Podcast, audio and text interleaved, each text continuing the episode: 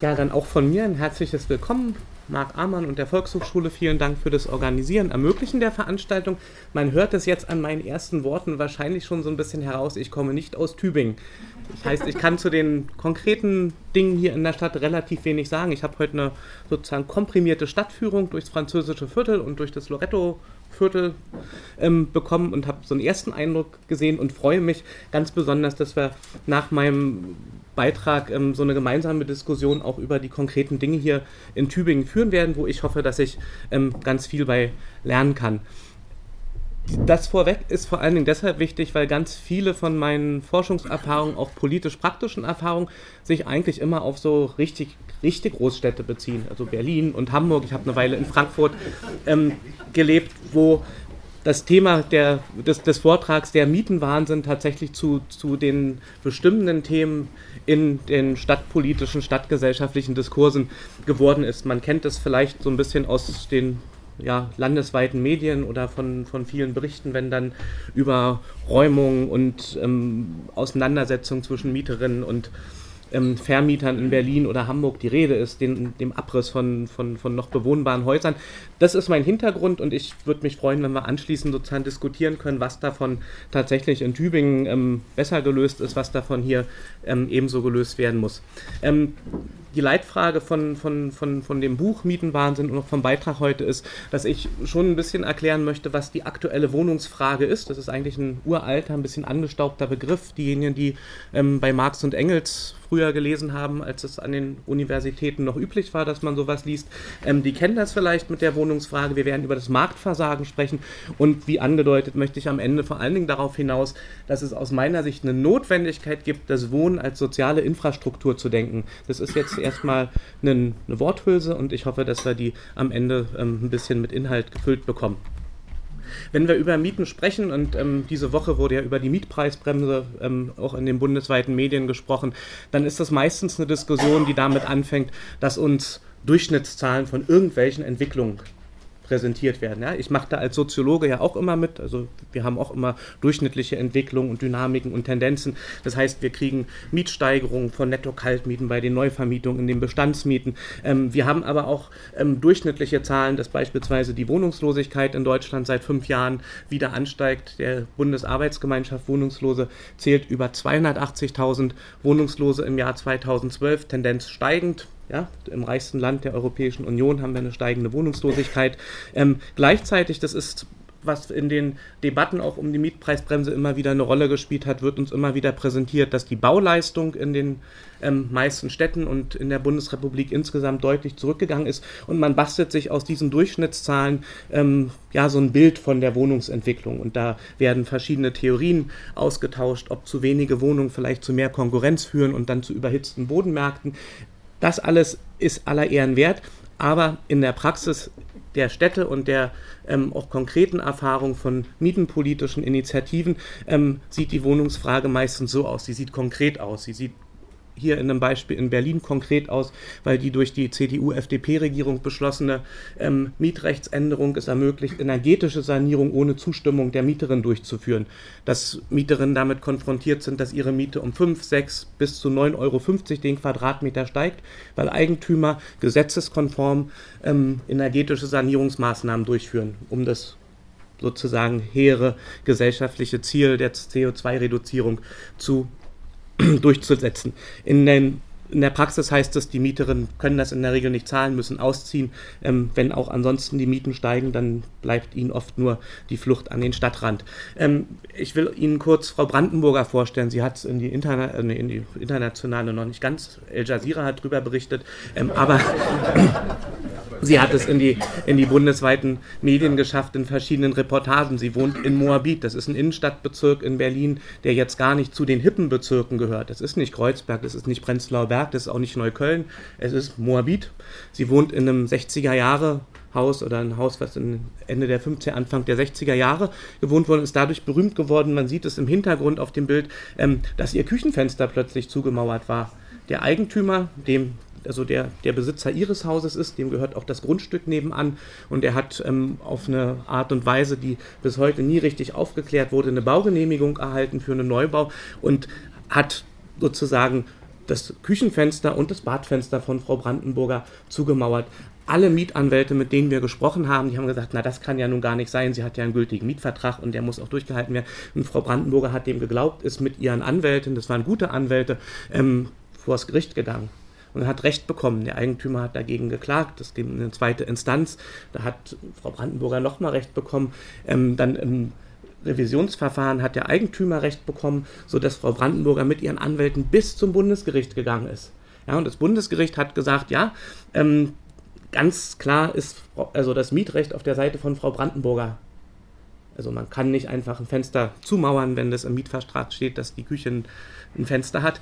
Aber aus ökonomischen Gründen sei der Abriss des Hauses, das sind inzwischen verkaufte Eigentumswohnungen, dem Eigentümer jetzt auch nicht mehr zuzumuten. Ich erzähle die Geschichte so ausführlich, weil ich glaube, dass, dass wir da tatsächlich ein Problem sehen, ähm, wo Recht und Rechtsprechung in ein Dilemma geraten und dass wir ein Problem sehen, an dem das beste Mietrecht der Welt, das sagt die SPD jedenfalls zum bundesdeutschen Mietrecht, in Situationen die Mieterin überhaupt nicht mehr schützt. Wenn energetische Sanierungen stattfinden, wenn solche Umbauten stattfinden, ähm, wirtschaftlichkeitsbegründete Abrisse, das ist auch ein Haus auf dem Ausbau, Aufbauprogramm in Westberlin aus den 50er Jahren.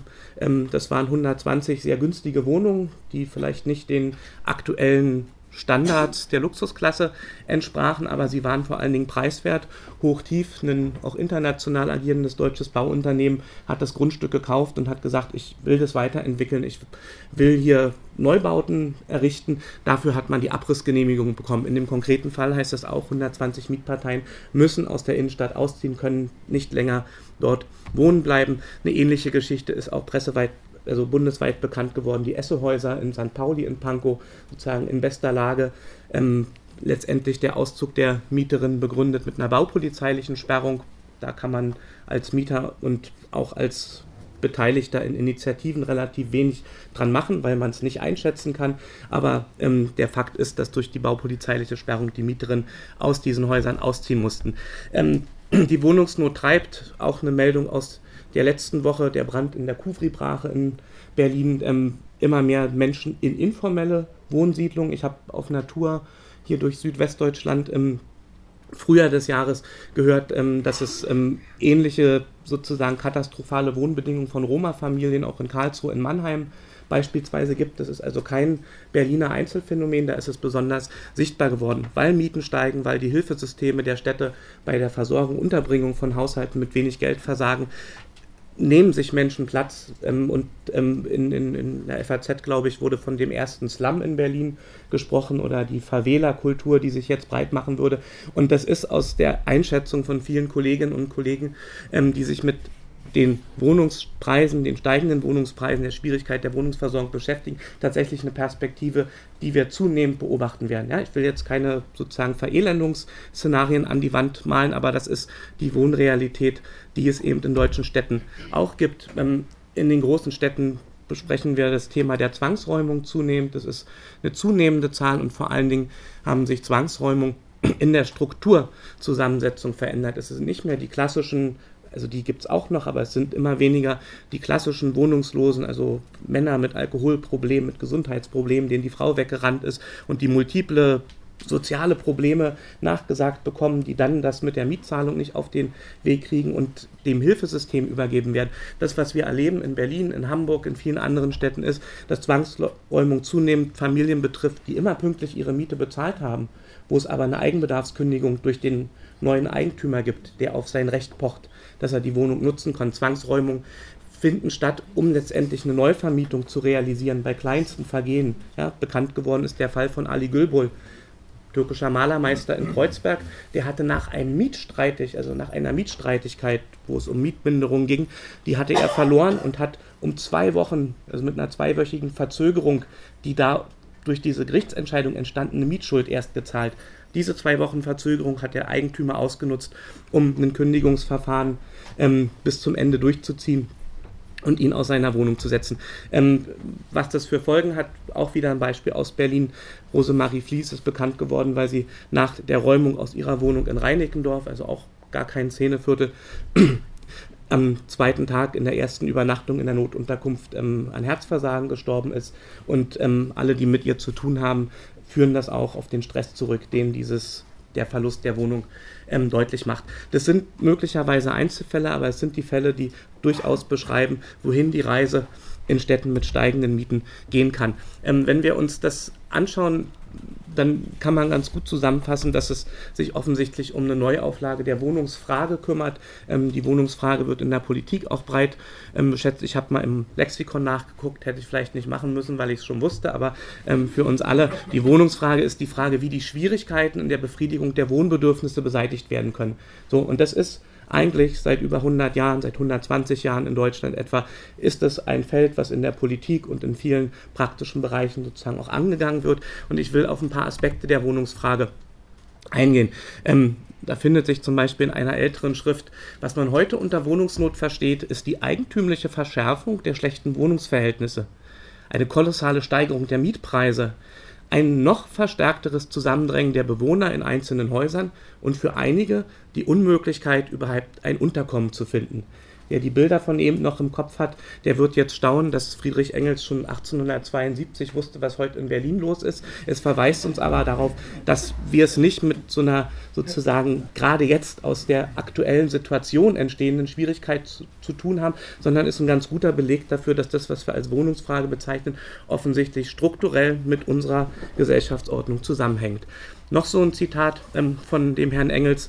Das Resultat ist, dass die Arbeiter im Mittelpunkt der Städte an den Umkreis gedrängt werden, dass Arbeiter und überhaupt kleinere Wohnungen selten und teuer werden und oft gar nicht zu haben sind. Denn unter diesen Verhältnissen wird die Bauindustrie, der teure Wohnung ein weitaus besseres Spekulationsfeld bieten, immer nur ausnahmsweise Arbeiterwohnungen bauen. Wer die Diskussion um die Mietpreisbremse verfolgt hat ähm, und mit welcher enormen Lobbykraft sich die Eigentümerverbände dafür eingesetzt haben, dass auf keinen Fall für den Neubau auch die Bremse gelten soll. Ja, die ist jetzt ja auch zurück. Der sieht, dass es dass, dass, dass der Marx, äh, also der Engels damals aufgeschrieben hat, sozusagen fast eins zu eins in den heutigen politischen Debatten sich wiederfindet. Der Markt wird aus freien Stücken keine preiswerten Wohnungen für uns errichten. Warum das so ist, werden wir gleich kennenlernen. Ich will aber noch auf einen dritten Aspekt ähm, aus dieser alten Schrift zur Wohnungsfrage hinausgehen. Und dann ist es auch erstmal genug mit ähm, der, doch so einer Volkshochschule darf man auch ähm, Volkswissen verbreiten. So, was sagt der Engels noch? Die Ausdehnung der modernen großen Städte gibt besonders in den zentral gelegenen Strichen dem Grund und Boden einen künstlichen, oft kolossal steigenden Wert. Die darauf errichteten Gebäude, statt diesen Wert zu erhöhen, drücken ihn vielmehr herab weil sie den veränderten Verhältnissen nicht mehr entsprechen. Man reißt sie nieder und ersetzt sie durch andere. Dies geschieht vor allem in den zentral gelegenen Arbeiterwohnungen, deren Miete selbst bei größter Überfüllung nie oder nur ganz äh, nur äußerst langsam über ein gewisses Maximum hinausgehen kann. Im Prinzip beschreibt Engels damals das, was heute in den Schlagzeilen als Gentrification beschrieben wird. Ja, also dieser sozusagen Modebegriff für die Verdrängung der Ärmeren aus den Innenstädten, weil sich mit dem Grund und Boden viel mehr Geld verdienen lässt, als in der aktuellen Nutzung möglich ist. Ähm, warum ist das so? Ich habe sozusagen auch ein bisschen drüber nachgedacht und bin über den Begriff gestolpert, den wir alle im Alltag immer wieder wahrscheinlich völlig unreflektiert benutzen. Wir sagen immer, es liegt irgendwas mit dem Wohnungsmarkt.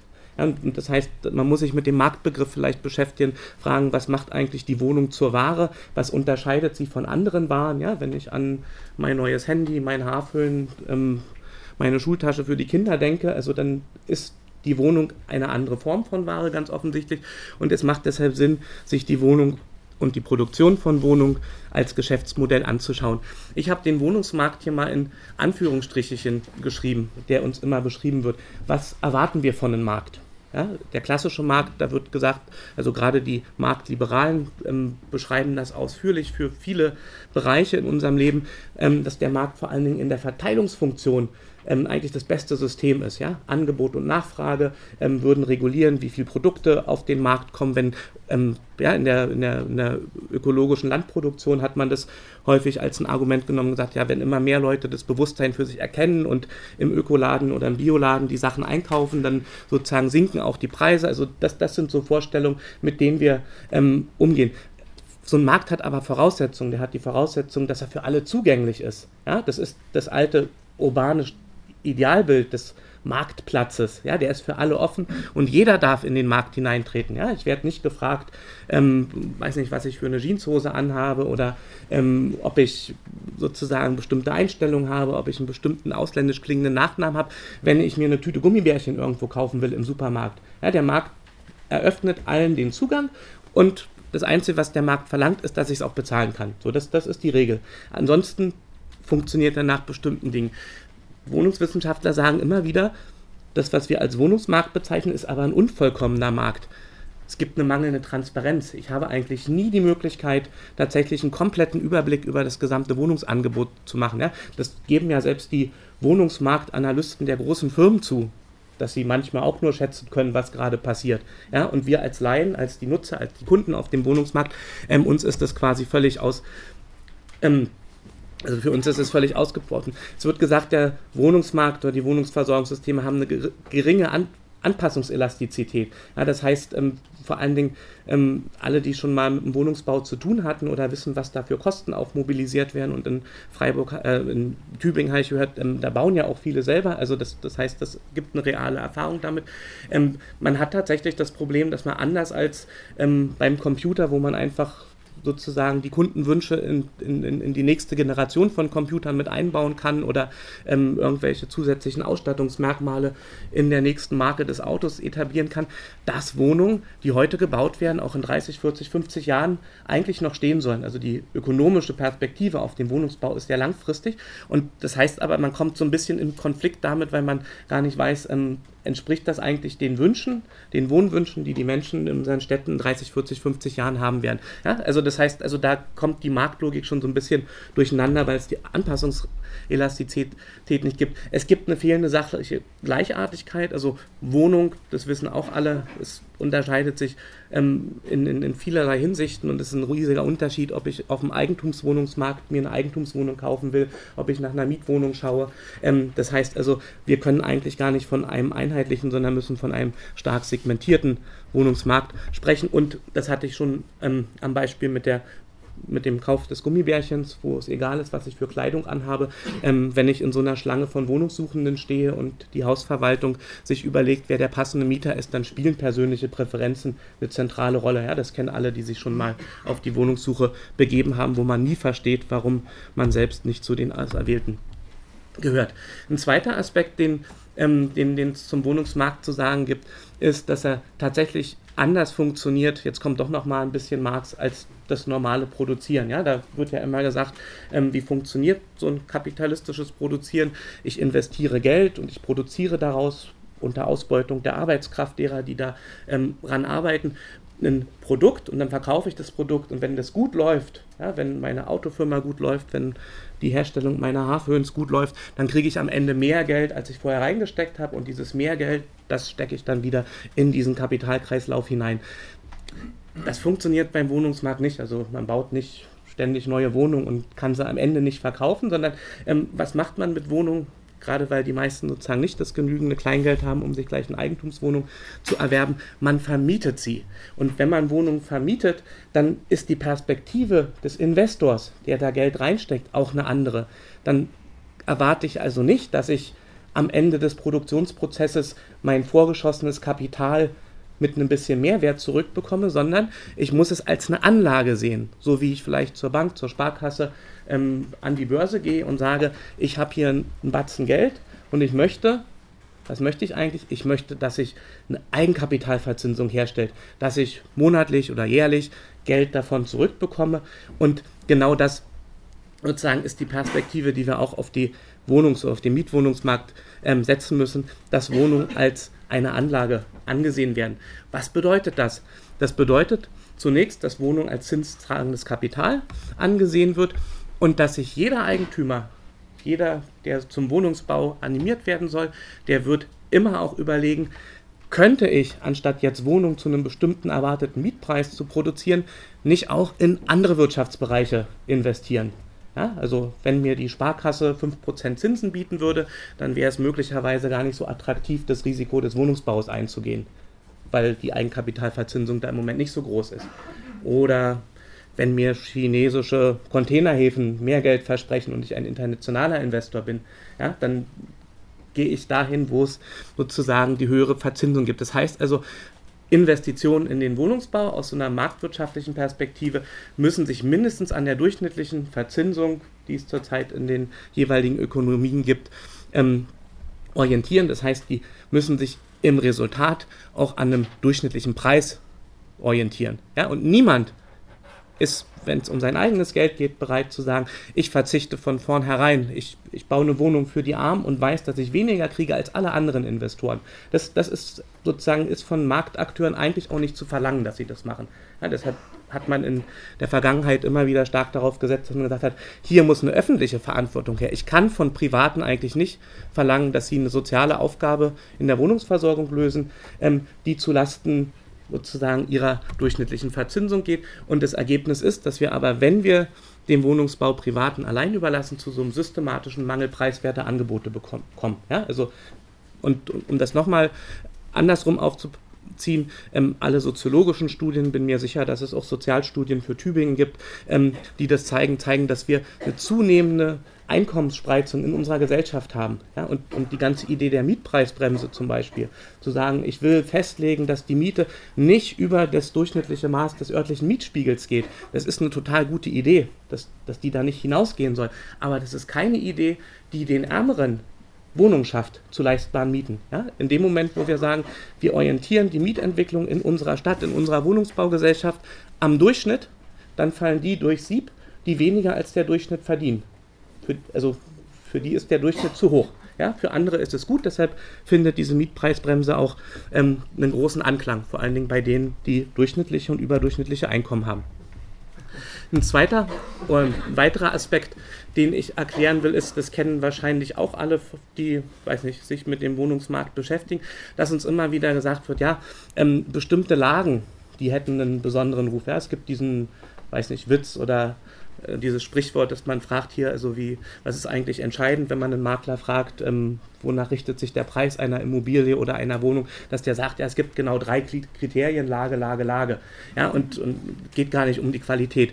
Das heißt, was, was ist sozusagen hinter dieser Lage eigentlich, was ist das für ein Geheimnis? Wenn ich irgendetwas, ja, und Lage ist ja häufig ein sehr subjektiv wahrgenommener ja, oder gemeinsam geteilter subjektiver Eindruck, wenn ich irgendetwas in eine gute Lage verwandeln kann, wenn ich irgendwo sagen kann, dieses Viertel hat eine gute Lage, dann heißt es vor allen Dingen, dass ich ein knappes Gut produziere damit, dass ich sage, also hier ist es besser als woanders und weil es hier besser ist und es gibt nicht so viele bessere Orte, deshalb müssen diese Lagevorteile in den Kosten berücksichtigt werden. Ja? Man sagt also, weil es hier besser ist, verlange ich von euch, liebe Nutzer, die hier Miete zahlen wollt, die hier eine Wohnung suchen, dass ihr bereit seid, einen Mehrwert zu zahlen. Einen Mehrwert, der überhaupt nichts mit den Produktionskosten der Wohnung zu tun hat.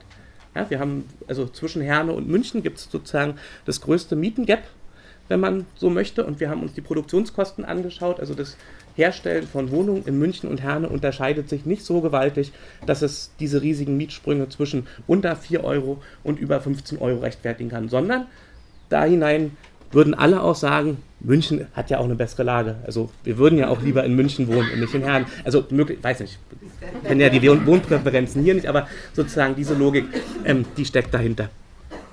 Was machen Eigentümer und Investoren, ähm, wenn sie so einen Preis bilden und zum Beispiel ein Haus in München kaufen und nicht in Herne, dass sie letztendlich sagen, ich habe hier eine bestimmte Ertragserwartung. Also weil alle sagen, das ist eine gute Lage, kann man hier, da gibt es ja dann auch die Mietspiegel und alle möglichen ähm, ähm, Analysen kann man hier einen bestimmten Preis aufrufen und deshalb bin ich bereit, weil ich weiß, ich kriege hier 15 Euro Miete und mehr, deshalb bin ich auch bereit, einen hohen Grundpreis zu zahlen.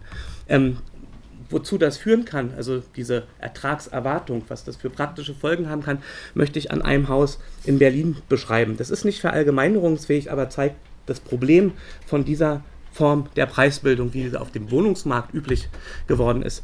Das Haus ist da im Bild zu sehen, das ist in der Linienstraße 118, das ist also sozusagen gründerzeitliches Zentrum, ziemlich nah an, an der Friedrichstraße, ziemlich nah am Hackischen Markt, also inzwischen beste Lage, kann man überall nachlesen. Und dieses Haus hat 1997, als es noch nicht so bekannt war, dass es die beste Lage von Berlin werden wird, ähm, hat das ein Hamburger Ehepaar gekauft. Die hatten über so ein altes Restitutionsverfahren, ähm, wie es sie viele in Ostdeutschland gab, sowieso schon ähm, sozusagen Bezug zu dem Haus und haben das Haus für 700.000 Euro umgerechnet damals gekauft was ungefähr einem Quadratmeterpreis von 290 Euro entsprach.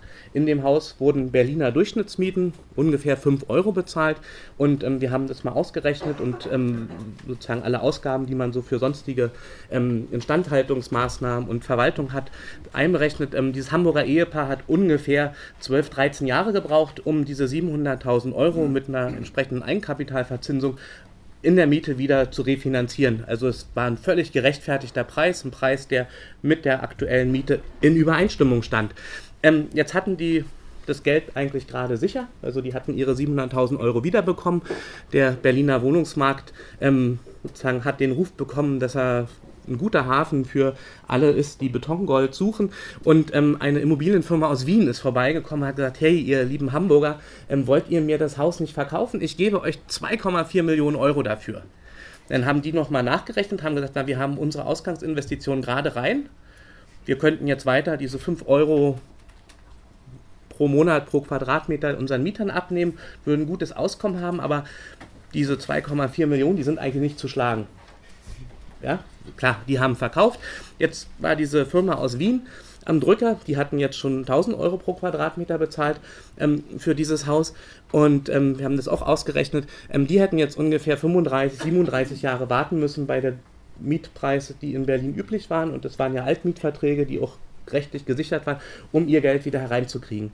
Jetzt sagt man den Österreichern nach, dass sie so ein bisschen lässiger mit der Zeit umgehen und dass sie viel Geduld haben. Aber so lange wollten die Immobilienfirmen aus Wien natürlich auch nicht warten. Also sind die ins Haus rein und haben gesagt, ja, liebe Mieter, ähm, ich habe hier auch ein paar Weinflaschen aus Österreich mitgebracht. Ähm, vielleicht setzen wir uns mal zusammen und überlegen, wie ihr eine andere Wohnung findet weil ich möchte eigentlich was anderes hier machen. Ich möchte eine neu vermieten. So, und ähm, das war so ein Mismatch. Also die Berliner Mieter ähm, haben den Wein genommen und getrunken, aber haben gesagt, wir ziehen trotzdem nicht aus. Und die Immobilienfirma aus Wien kam in Bedrängnis. Also weil aus der Miete war, waren nicht mal die Zinsen, die sie hier an Fremdkapital aufgenommen haben, zu finanzieren. Und sie hatten aber großes Glück weil David Borg Immobilien, das ist ähm, so ein, ähm, ja, eine Immobilienfirma aus Berlin, die viel Erfahrung in der Umwandlung von Miet- in Eigentumswohnungen hat, die ist in die Bresche gesprungen nach einem Jahr, hat gesagt, hier, liebe Firma aus Wien, ähm, ich bin bereit, ich zahle euch 5,5 Millionen Euro und sogar noch ein bisschen mehr ähm, für dieses Haus hier die Wiener, die jetzt schon also diese Widerspenstigkeit der Berliner Mieter kennengelernt haben, haben gesagt, ja, das ist eine prima Lösung. Ähm, da ziehen wir jetzt die Flugkosten und die Weinflaschen ab, die wir hier ausgegeben haben und kommen eigentlich für dieses Jahr auf einen wirklich guten Schnitt. Ja, so. So, dann, dann ist David Borg Immobilien gekommen. Die sind nicht mit Weinflaschen ins Haus gegangen, die haben eine Firma beauftragt, ähm, die Druck bei den Mietern gemacht hat. Ähm, das heißt ähm, aktives Mietmanagement. Ähm, wie das genau funktioniert, ist in dem Film Betongold von Katrin Rote ziemlich gut ähm, beschrieben. Also da wird man werden die Mieterinnen teilweise in der Nacht angerufen, ob man die Auszugsvereinbarung jetzt endlich ähm, schon unterschrieben hat. Da ähm, gibt es Ärger im Haus, da gibt es ähm, Gerüchte, die im Haus kursieren, ähm, wer wie viel Geld angeblich bekommen hat, um auszuziehen. Also das Ausspielen der Mieterin spielt eine große Rolle. Und David Borg Immobilien war sehr erfolgreich. Also die haben ein Jahr gebraucht, dann sind 18 von den 20 Mietwohnungen leer gewesen und in der Summe der umgewandelten Eigentumswohnungen ähm, sozusagen konnten da 8 Millionen Euro ähm, kassiert werden. Was ich damit sagen will, also sozusagen, ich, ich neide jetzt niemanden von denen, die da erfolgreich waren, sozusagen das Geschäftsglück. Ähm, was einem leid tun kann, ist, dass die Mieter ausziehen mussten. Die waren nämlich eigentlich sehr zufrieden in der Lage, so zentral in der Stadt zu wohnen. Und was sich auch deutlich zeigt, ist, dass in dem Maße, wo der Grundstückspreis für ein bebautes Haus in, in, in solche fantastischen, spekulativen Höhen steigt, ähm, ist die Konfrontation zwischen Mieter und Eigentümer eine sozusagen eigentlich unauflösbare. Ja, alle Ideen unseres Mietrechts zu sagen, ähm, da wollen wir mal eine Balance finden zwischen den Interessen, der Interessenausgleich. Ja, wo soll der Interessenausgleich zwischen 5 Euro Miete und 5 Millionen Grundstückskosten liegen? Den gibt es nicht. Ja, und, und das ist, ist das Drama. Und wir haben in Berlin, und ich glaube, dass es das auch in anderen Städten nicht gibt, eigentlich kein Kontrollinstrument, was diese Spekulation mit den Grundstückswerten tatsächlich einschränkt. Ähm, jetzt kommt doch nochmal ein altes Zitat, ähm, sozusagen, also nicht nur Engels, sondern auch Kropotkin kannte ähm, die Berliner Situation schon im vorletzten Jahrhundert. Ähm, der Kropotkin, ähm, der hat in Paris gewohnt zu der Zeit und der sagt, der Wert eines Hauses in bestimmten Vierteln von Paris beträgt eine Million. Nicht, weil es für eine Million Arbeit enthält, sondern weil es in Paris liegt. Weil seit Jahrhunderten Arbeiter, Künstler, Denker, Gelehrte, Schriftsteller ihre Mühen vereinigt haben, um Paris zu dem zu machen, was es heute ist. Ein Zentrum der Industrie, des Handels, der Politik, der Kunst, der Wissenschaft weil es eine Vergangenheit hat, weil seine Straßen dank der Literatur bekannt sind in der Provinz wie im Ausland, weil es ein Produkt der Arbeit von 18 Jahrhunderten, von 50 Generationen ist. Wer hat da das Recht, den kleinsten Teil dieses Terrains, also dieser Geschichte, sein eigen zu nennen? Und finde es an dem, also hier geht es jetzt nicht um 18 Generationen. Hier ging es gerade mal um 18 Jahre in der Linienstraße. Ähm, aber das, das ist, glaube ich, eine Perspektive, die uns helfen sollte, ähm, die Wohnungsfrage tatsächlich immer auch mit der Eigentumsfrage zu beschreiben. Ähm, ich überspringe mal eine Folie, wenn das. Ähm, wollte hier das Skizze der Ertragslücken ähm, beschreiben. Ähm, das Problem von diesen steigenden Grundstückspreisen hatten wir schon beschrieben, ist die Ertragserwartung. Also ich bin als Eigentümer bereit, 5 Millionen zu zahlen für ein Haus, wenn ich selber daran glaube, dass ich das umgewandelt bekomme, dass ich jemanden finde, der mir mehr als diese 5 Millionen zurückgibt in möglichst kurzer Zeit. Um diese sozusagen Ertragserwartung zu realisieren, und das ist das, was man als Gentrification im engeren Sinne beschreibt, ist es in der Regel notwendig, dass ich die aktuellen Nutzer aus ihren Nutzungsverhältnissen herausbekomme. Ja, also niemand von den Altmietern in der Linienstraße wäre in der Lage gewesen, 4,5, also 4.500 Euro pro Quadratmeter als Eigentumswohnung zu bezahlen. Ja, sonst wären sie nicht in diesem sozusagen relativ einfach gebauten Haus wohnen geblieben die ganze Zeit. Und das heißt, wir haben eine ganze Reihe von Tricks und Aktivitäten auf der Eigentümerseite, die wir in den letzten Jahren beobachten, die alle dazu genutzt werden. Die haben mehr oder weniger denselben Zweck. Sie dienen dazu, die Mieter aus den Wohnungen herauszutreiben und durch neue, höhere Nutzungs- und damit ertragswirksame ähm, Nutzung zu ersetzen. Das heißt, wir können von so einer Art Ökonomie der Ertragserwartung sprechen, die meines Erachtens unmittelbar mit dem sozusagen eigentümlichen Vermehrungsgrundsatz des Grundbesitzes zusammenhängt. Ja, und, und wir, wir, wir kennen ja vielleicht alle diese Diskussionen, ähm, wenn es um Sozialhilfeempfänger geht oder um irgendwelche Forderungen, die der Staat zahlen soll, dass immer wie gesagt es soll kein leistungsloses Zahlen von irgendetwas geben. Ja? Und wir haben aber einen riesen ökonomischen Bereich, der fast ausschließlich durch den leistungslosen Zusatz von, von Gewinn und und, und, und, und, und Vermögen geprägt ist. Und ähm, von daher sollten wir das in den Förderungen. Ich bin so ein bisschen aus der Zeit. Wie. Dann will ich nochmal ähm, das eben beackerte Feld ähm, aus, aus so einer Konflikt- und sozialen Perspektive aufschaufeln. Wir haben eben schon diese Ertragserwartungssteigerung und das ist eigentlich Eigentümern, Investoren nicht vorzuwerfen. Also sozusagen, das ist, ist sozusagen kein, weiß nicht, bei David Borg würde ich vielleicht eine Ausnahme machen, aber das, das, sind sozusagen jetzt keine sozusagen moralisch verwerflichen Dinge. Die meisten halten sich sogar an die geltenden Gesetze und ähm, sozusagen stellen ihre Anträge ordentlich beim Stadtplanungsamt, um das zu machen. Ja, also das ist sozusagen nicht eine Frage von, von, von Moral, dass man sagt so, ähm, wir müssten nur die schwarzen Schafe da rauslösen und dann wäre das Problem gelöst, sondern es geht um die Logik, die dahinter steht. Und das, was, was uns beschäftigen sollte, ist, dass die Bewirtschaftungsstrategien und Investitionsorientierung, also zum Beispiel die Investitionsorientierung, Miet in Eigentumswohnungen umzuwandeln, weil das ein gutes Geschäft verspricht, unmittelbare Auswirkungen auf die Wohnungsversorgung hat. Ja, Im Fall der Linienstraße Auszug aus der Wohnung und ähm, sucht euch bitte auf dem überhitzten Berliner Wohnungsmarkt eine neue Bleibe. Ähm, das hat soziale Effekte, das hat aber auch sozial-räumliche Strukturen, da kommt die Stadtplanung rein. Also wollen wir so ein Viertel, wo nur noch Eigentümer wohnen, die 4.500 Euro pro Quadratmeter in Berlin zahlen können? Oder ähm, wollen wir eigentlich eine Stadt, wo auch im Zentrum diejenigen wohnen, die nur 5 Euro pro Quadratmeter Miete bezahlen können? Ja, das hat also diese Folgen. Ähm, man kann das also man, man, sieht schon, das begleitet mich hier ähm, so ein bisschen als theoretischer Ideengeber in einen sozusagen Konflikt zwischen Tauschwert und Gebrauchswert setzen. Ja? Ähm, was das konkret im Wohnungsmarkt bedeutet, die meisten Mieterinnen, die sich eine Wohnung suchen, die wollen eine Wohnung haben, die die richtige Größe hat, die das richtige Umfeld hat, die vielleicht die richtige Gewerbemischung ähm, vor Ort hat. Also wir suchen uns eine Wohnung nach sozusagen den lebensqualitätssteigernden Merkmalen aus. Das ist eine schöne Wohnung. Und wir würden diese Wohnung, und das macht sie zum Gebrauchswert für uns, wir würden die auch für einen geringeren Preis nehmen. Ja, also so. Ja, wie ist es beim Eigentümer? Dem ist es eigentlich, also wenn er Geld verdienen will, dem ist es eigentlich egal, wie die Wohnung aussieht. Dem ist es eigentlich auch egal, wie es drumherum aussieht. Ja, deshalb ist es ja auch in Tübingen so ein Kampf gewesen, Modell zu finden, wie man eine schöne Stadt gleich mitentwickelt, weil das Eigentümer nämlich von sich aus in der Regel nicht machen. Ja? Und dieser Eigentümer, ähm, der würde uns, das macht sie zum Tauschwert, im Endeffekt auch eine ziemlich hässliche und nicht wirklich gebrauchsfähige Wohnung zu einem höheren Preis vermieten, wenn wir bereit wären, ihn zu zahlen. Ja, also das, das ist der Gegensatz, der, der da zustande kommt.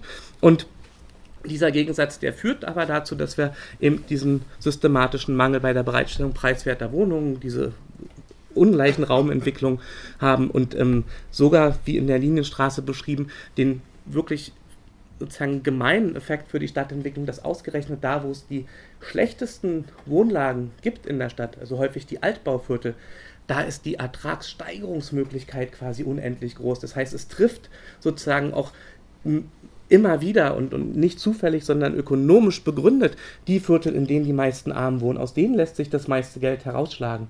Ja, da ist die Ertragssteigerung am, am größten. So, und das, das ist das Geheimnis der Gentrification vielleicht auch.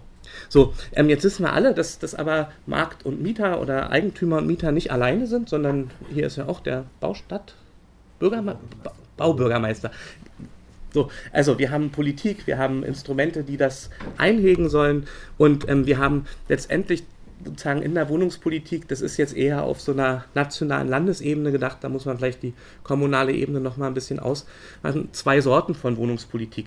Wir haben eine Sorte, ähm, die würde ich Regulation als Marktanreiz beschreiben. Das ist der dicke Pfeil, der dazu den Bewirtschaftungspraktiken gibt. Also ich kann den Wohnungsbau anfeuern, das wird jetzt gerade auch vom Bundesministerium für Bauen und Stadtentwicklung mit favorisiert, dass ich zum Beispiel sage, na, geben wir denen doch bessere Steuerabschreibungsbedingungen ja, dann locken wir die an und dann können die richtig viel bauen. Und dann kann ich also über einen Marktanreiz steuern, ob sich ähm, in den Städten was entwickelt. Ich kann vielleicht auch ähm, unmittelbarer Marktanreiz, ja, was in Freiburg versucht wurde, in vielen anderen Städten in der Bundesrepublik auch durchgeführt wurde. Ich kann öffentliche Wohnungsunternehmen verkaufen und kann sagen, ich gebe euch jetzt gleich direkt die Wohnung. Also auch eine Form, wie ich sozusagen als Staat Markt installiere. Ähm, auf der anderen Ebene und ähm, das ist, glaube ich, wichtig zu unterscheiden. Gibt es aber auch eine Reihe von Regulationen, ähm, die sagen, ich will die Auswirkungen auf die Wohnungsversorgung dämpfen. Ja, da waren wir in der Bundesrepublik ähm, oder na wir, ich bin ja noch nicht so lange in der Bundesrepublik, also da war die Bundesrepublik oder ähm, die, die sich auf sie berufen haben, lange Zeit sehr stolz darauf, dass man Instrumente wie das Wohngeld, wie den kommunalen Wohnungsbau, wie die Gemeinnützigkeit im Wohnungssektor, wie die Förderprogramme hatte. Alles Progr das Mietrecht nicht zu vergessen. Alles Programme, die sagen, ähm, ich akzeptiere, dass es diesen Widerspruch zwischen den Kapitalinteressen und den sozialen Interessen gibt, aber ich versuche sie ähm, zu lösen, indem ich sage, ich, ich gebe den Armen Wohngeld oder ich versuche Regelungen ähm, aufzustellen, in denen die Miete nicht so schnell oder nicht so hoch und nicht ins Unbeliebige gesteigert werden kann, dass ich also versuche, diese Auswirkungen zu begrenzen. Und ähm, das klingt erstmal gut und sinnvoll, also jedenfalls besser als das andere. Aber was wir in der Praxis sehen, vor allen Dingen, wenn wir uns ähm, die Förderprogramme in der Bundesrepublik anschauen, ist, dass diese Regulation auf der Auswirkungsebene, diese sozialen, sozial intendierten Wohnungspolitiken in der Regel ein Element hatten, nämlich das Element, die privaten Renditen oder die privaten Gewinne von Eigentümern immer auch sicherzustellen. Ja? Also jedes Förderprogramm, das, da ist schon die Sprache verräterisch. Ja? Also das, was im sozialen Wohnungsbau gefördert wird, wird unter den Experten genannt, wir müssen die unrentierlichen Kosten abdecken.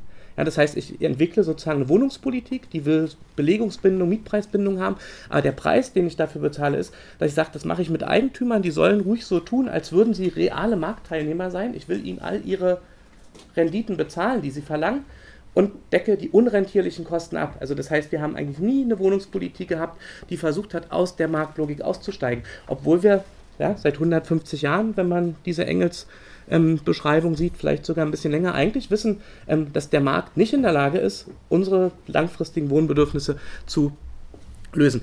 Ähm, hier sind so ein paar Instrumente der Wohnungspolitik ähm, aufgefallen. Geld, Recht, Eigentum, das sind die drei Bereiche, wo, also andere habe ich noch nicht kennengelernt, mit denen man, da bin ich gespannt, mit denen man hantiert. Ähm, das ist gut, dass es die gibt. Ähm, es gibt nur ein Problem. Ähm, wir haben drei Tendenzen in den letzten 25 Jahren erlebt, die da, wo es um Geld geht, sozusagen Kürzungen, Liberalisierungen, teilweise durch EU-Normen, sozusagen ähm, Einschränkungen in der Reichweite von Förderprogrammen zu beobachten. Wir haben im Recht eine Diskussion um eine Deregulierung. Wir haben im Eigentum eine Privatisierung, die jetzt nicht alle Städte gleichermaßen erreicht, die aber als bundesweiter Trend durchgehen können. Wir haben, glaube ich, ähm, fast dreieinhalb Millionen öffentliche Wohnungen aus kommunalen Bundeslandesbesitz in den letzten 20 Jahren an private Eigentümer verkauft zur aktuellen wohnungspolitischen Diskussion ähm, habe ich hier mal eine Liste gemacht, die werden wir jetzt nicht einzeln durchgehen, aber die sind meines Erachtens die zentralen Diskussionen, die in den Städten auf der Bundesebene geführt wird. Man will das Mietrecht reformieren in Richtung dieser Mietpreisbremse. Es gibt in ganz vielen Bereichen auf lokaler Ebene, teilweise auf der Bundesebene, ähm, so Bündnisse mit den kommunalen Wohnungsbaugesellschaften, wo man sagt, na, dann sollen die jetzt ähm, auf, auf bestimmte Mieteinnahmen oder Mietsteigerungsmöglichkeiten verzichten, weil sie ja der, den, den, den Kommunen selbst gehören. Wir haben vor allen Dingen ähm, diese Neubau. Ähm, Orientierung, die, die jetzt auch ähm, mit der Bauindustrie und mit der Wohnungswirtschaft zusammen ähm, als Deutschlandplan ähm, kursieren sollen, wo es darum geht, möglichst schnell, möglichst viele Baugrundstücke bereitzustellen, die Genehmigungsverfahren nicht länger zu verzögern. So das, das sind die Elemente, mit denen wir uns beschäftigen müssen oder die politisch diskutiert werden. Und ähm, ich sozusagen würde gern ausführlicher darauf eingehen, mache ich aber nicht, ähm, zu fragen, funktioniert das? Bringt uns irgendeins von diesen aktuell diskutierten wohnungspolitischen Instrumenten tatsächlich eine Lösung der Wohnungsfrage, wie ich sie zuvor skizziert habe? Ich will auf so ein paar Sachen eingehen zur sozusagen beschränkten sozialen Reichweite von Orientierung am Durchschnitt, habe ich schon was gesagt. Genau das macht aber die Mietpreisbremse. Ja, sie garantiert eine durchschnittliche Miete wird aber keine preiswerten Wohnungen bauen. Ähm, wir haben eine ganze Reihe von Instrumenten, die sind sozusagen in, in ihrer räumlichen Ausweitung beschränkt. Also Erhaltungssatzung ja, wird es nie für die ganze Stadt geben, sondern nur für ausgewählte Bereiche. Ähm, den sozialen Wohnungsbau, der wird in einzelnen Ländern, Baden-Württemberg ist da auch mit vorne vorbei, ja sozusagen, ja, doch im, Bundesdurchschnitt schon sozusagen gibt es weiterhin Programme. Die haben aber sozusagen immer das Problem, dass wir am Ende sagen, es ist zu wenig. Also wir würden uns mehr sozialen Wohnungsbau wünschen oder der Bedarf ist viel, viel größer. Und vor allen Dingen, und das ist das Hauptproblem beim sozialen Wohnungsbau in der klassischen Prägung, es hat eigentlich nur einen temporären Charakter. Ja? Also das System des sozialen Wohnungsbaus ist ein sehr, sehr teures Programm, wird auch an private Eigentümer gegeben und nach 20 oder 25 Jahren, je nach der Laufzeit, die es in dem Programm gibt, verwandelt sich die sozial geförderte Wohnung wieder in so eine ganz typische Marktwohnung, kann nach Mietspiegel, Miethöhegesetz oder nach den in den Ländern geltenden Regeln sozusagen die Miete erhöht werden. Ja, und, das, das ist ein, ein auch im europäischen Vergleich eine einmalige Situation, dass es ein so teures Programm gibt, was nicht zur dauerhaften sozusagen Bindung von leistbaren Mieten genutzt wird. Ähm, also das heißt, die bringen hier alle ähm, ganz wenig, deshalb sind da die Minuszeichen und haben keine potenziale tatsächliche Antwort auf eine grundlegende, also eine grundlegende Antwort auf die Wohnungsfrage zu sichern und haben immer auch diese Tendenz der Sicherung privater Profite dabei. Das habe ich versucht zu zeigen, ist problematisch. So, ähm, was kann man stattdessen tun? Gibt es Alternativen zu so einer marktförmigen ähm, Struktur? Ja, habe ich ja schon verraten. Ich wollte ja begründen, dass wir Wohnen als soziale Infrastruktur sehen sollen. Und ähm, Marc Amann hat vorhin schon darauf hingewiesen, die Diskussion um diesen Begriff soziale Infrastruktur, die ist von Joachim Hirsch und, und seinen Kolleginnen und Kollegen mit angestoßen worden. Und die haben das in etwa so formuliert, die haben da gar nicht ans Wohnen im engeren Sinne gedacht, sondern an alle möglichen ähm, Dienstleistungen, die unser Alltagsleben ähm, sozusagen lebenswert machen sollten und beschreiben, definieren soziale Infrastruktur als in der Regel kostenlose oder gegen geringes Entgelt dargebotene Bereitstellung öffentlicher und für alle gleichermaßen zugängliche Güter und Dienstleistungen, die von den Einzelnen selbst nicht hergestellt werden können.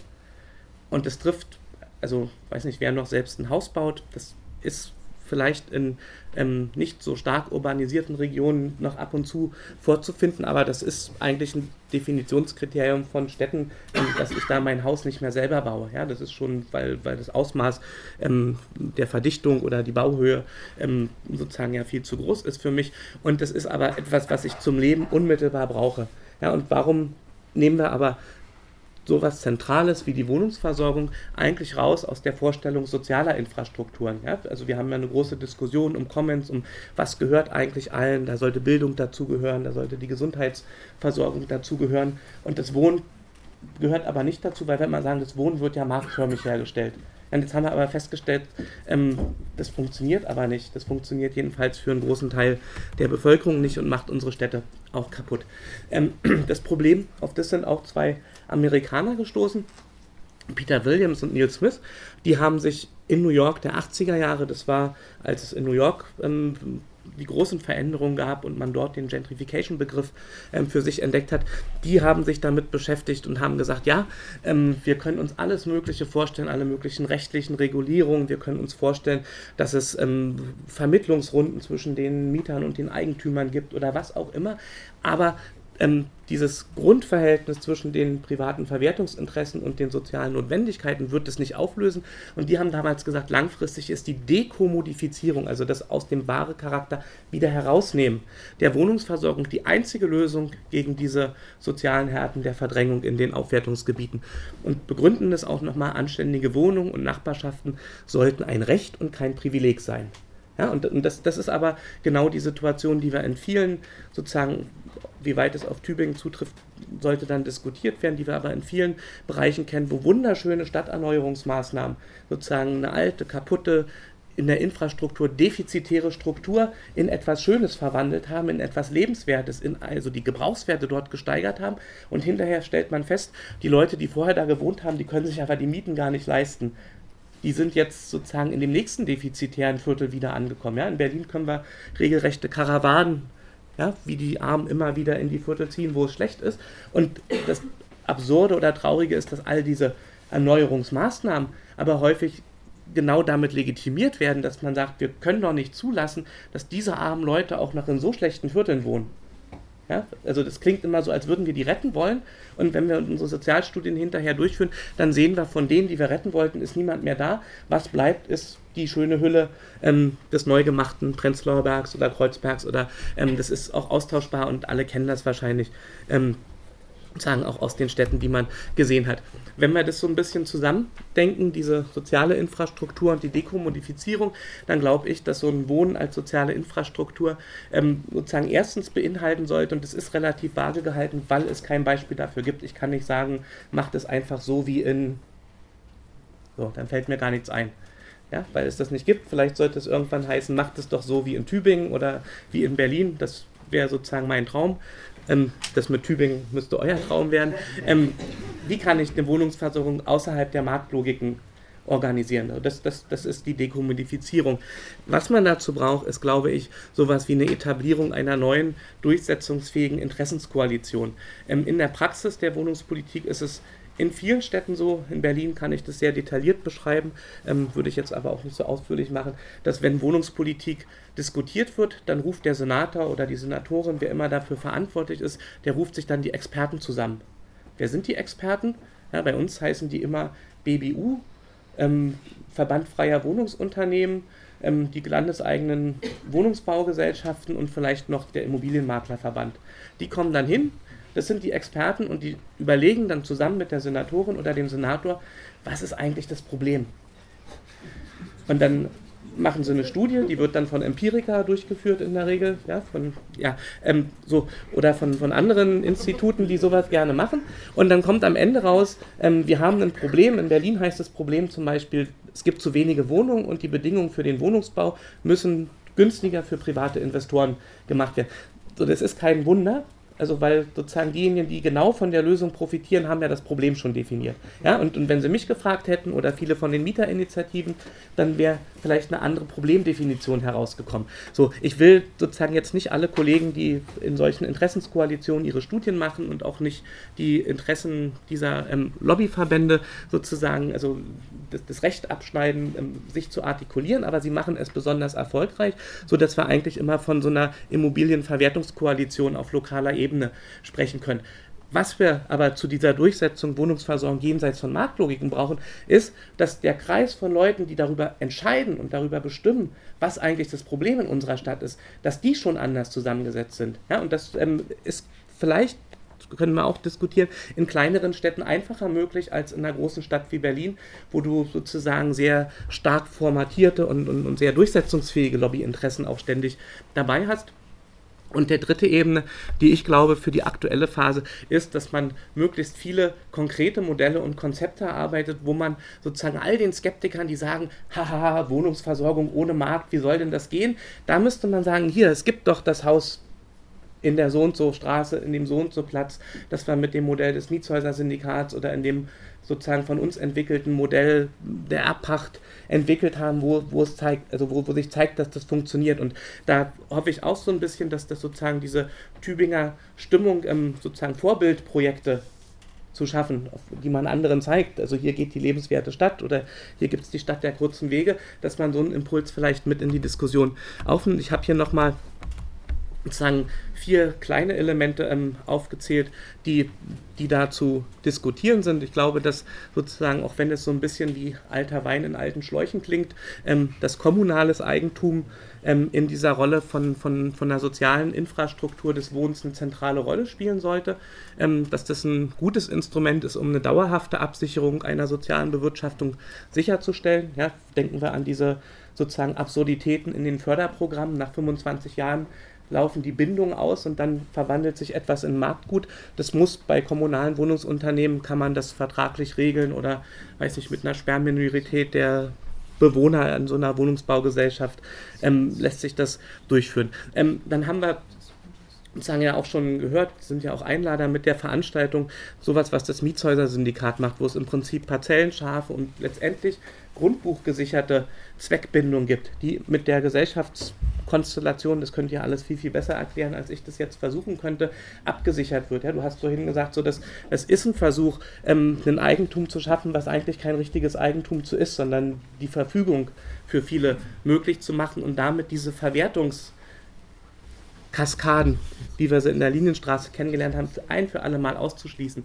Was es vor allen Dingen in den USA, in England, Kanada gibt, sind diese Community Land Trusts. Also das heißt, ähm, es gibt Formen, wo der Kommune ja, und, und, und, und, und Grundstücke oder Liegenschaften ähm, sind ja auch häufig noch hier im kommunalen Besitz, wo die letztendlich über eine Art der zweckgebundenen Nutzungsüberlassung für einen langen Zeitraum gebunden werden. Ja? Und das ist anders als all diese, ob das jetzt als ähm, Konzeptvergabe oder Höchstpreisvergabe funktioniert, wo man sagt, ich als Stadt verkaufe meine Grundstücke und dann bin ich den Ärger los und habe aber auch keine Kontrolle mehr, dass man eigentlich überlegen sollte, wie könnten Eigentumsformen aussehen, wo ich sage, ich behalte das langfristig, ich habe die Kontrolle, ich kann in so einem langfristigen Erbbaupachtvertrag ähm, sogar Sanktionen festlegen, wenn sich derjenige, der das Land da nutzt, unter einem bestimmten Versprechen nicht daran hält.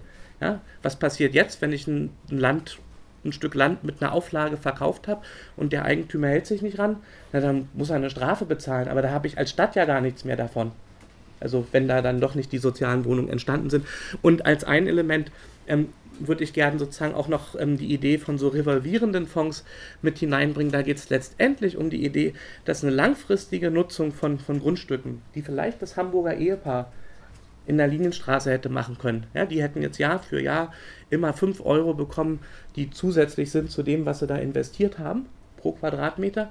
Und so ein revolvierender Fonds, wenn das jetzt nicht einem Hamburger Ehepaar gehört, also die ihr Auskommen damit finanzieren, sondern zum Beispiel eine Initiative, die sagt, ich will auch in 20 Jahren preiswerte Wohnungen bauen, dann sind das genau die Gelder, die dort zurückfließen und zweckgebunden ähm, genutzt werden können. So das, das nur als so ganz kurze Ideen. Dazu braucht man eine völlig neue Veränderung der Stadtpolitik. Das lasse ich weg, weil wir das nicht beschreiben und will eine Bedingung dafür noch nennen. sagt immer das rote Wien. Das sind diese, also da sind ja 60 Prozent der Wohnungen sind Gemeindewohnungsbau. In den 20er Jahren ist das entstanden. Und ich hatte lange Zeit die naive Vorstellung, dass es sowas wie eine erfolgreiche sozialdemokratische Wohnungspolitik gibt. Also ich habe immer verstanden, es ist so ein, so ein, so ein, so ein richtiges, schönes Umverteilen. Ja, also da gab es diese Hauszinssteuer, die wurde den Eigentümern abverlangt und die ist mal sozusagen nicht in den Bau von Waffen oder irgendwas geflossen, sondern man hat davon Gemeindewohnungen gebaut. Ja, also ich nehme es den Reichen und es Bau für die armen Wohnungen, dachte ich, so müsste eigentlich eine gute sozialdemokratische Politik aussehen und bin dann über den Kollegen Zingernell, so einen kritischen Architekten in Wien sozusagen, der hat mir die Augen geöffnet, weil der gesagt hat, nee, das war gar nicht alles, es war noch viel, viel mehr, ja, und deshalb, also würden das Sozialdemokraten wahrscheinlich gar nicht machen, ich weiß nicht, ob welche im Raum sind, aber ähm, können wir uns auch unterhalten. So, ähm, der nämlich sagt, die progressive Besteuerung, ja, daraus wurden dann die Wohnungen finanziert von privaten Immobilienbesitz. Und durch die Aufrechterhaltung des Mieterschutzes gelang es der Stadtverwaltung, das heißt, es war das Ziel der Stadtverwaltung, gelang es der Stadtverwaltung, den privaten Wohnungsmarkt zum Erliegen zu bringen und als einziger Anbieter preisgünstig die freien Grundstücke anzukaufen. So, und, und, und diese Idee, also all, all das mit denen, wir können uns vorstellen, dass es diese Mietshäuser-Syndikatsprojekte und sozial orientierte Baugruppen und die Kommune baut. Ähm, und das scheitert im Moment ja immer daran, dass uns gesagt wird, aber bei den teuren Grundstücken, da kann ja selbst die sozialste Genossenschaft nur für so einen Preis von 12 Euro oder 15 Euro Wohnung errichten. Ja? Und die Wiener, so wie sie der Zingernell versteht, die geben uns so ein Geheimnis mit in die Hand.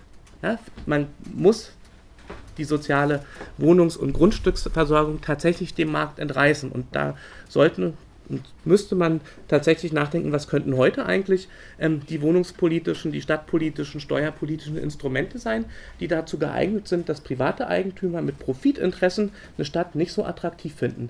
Ja, und wir sollten sozusagen uns nicht auf diese Diskussion einlassen, ähm, dass wir sagen, dann schrecken wir die alle ab.